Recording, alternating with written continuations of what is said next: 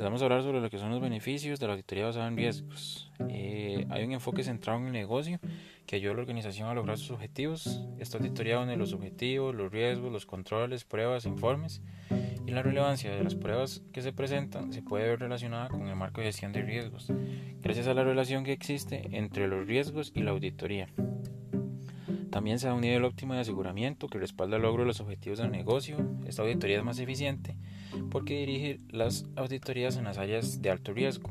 Además, garantiza que los riesgos más importantes para la organización son auditados y la administración va a asumir la responsabilidad de mitigarlos y monitorearlos de manera continua.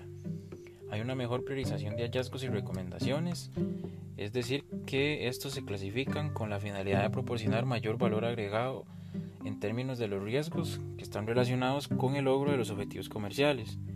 Además se da una mejora de la mitigación de riesgos, es decir, se resaltan los riesgos clave que no están siendo controlados, eh, mejorando la mitigación y eficiencia del negocio en general.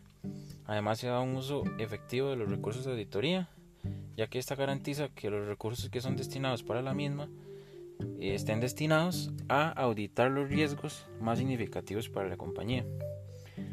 Además, eh, según el autor Iván Rodríguez, para que esta auditoría agregue valor y mejore las operaciones de la compañía, es necesario que el auditor siempre comprenda los objetivos comerciales de la organización y los riesgos que amenazan o se deben tomar para lograrlos.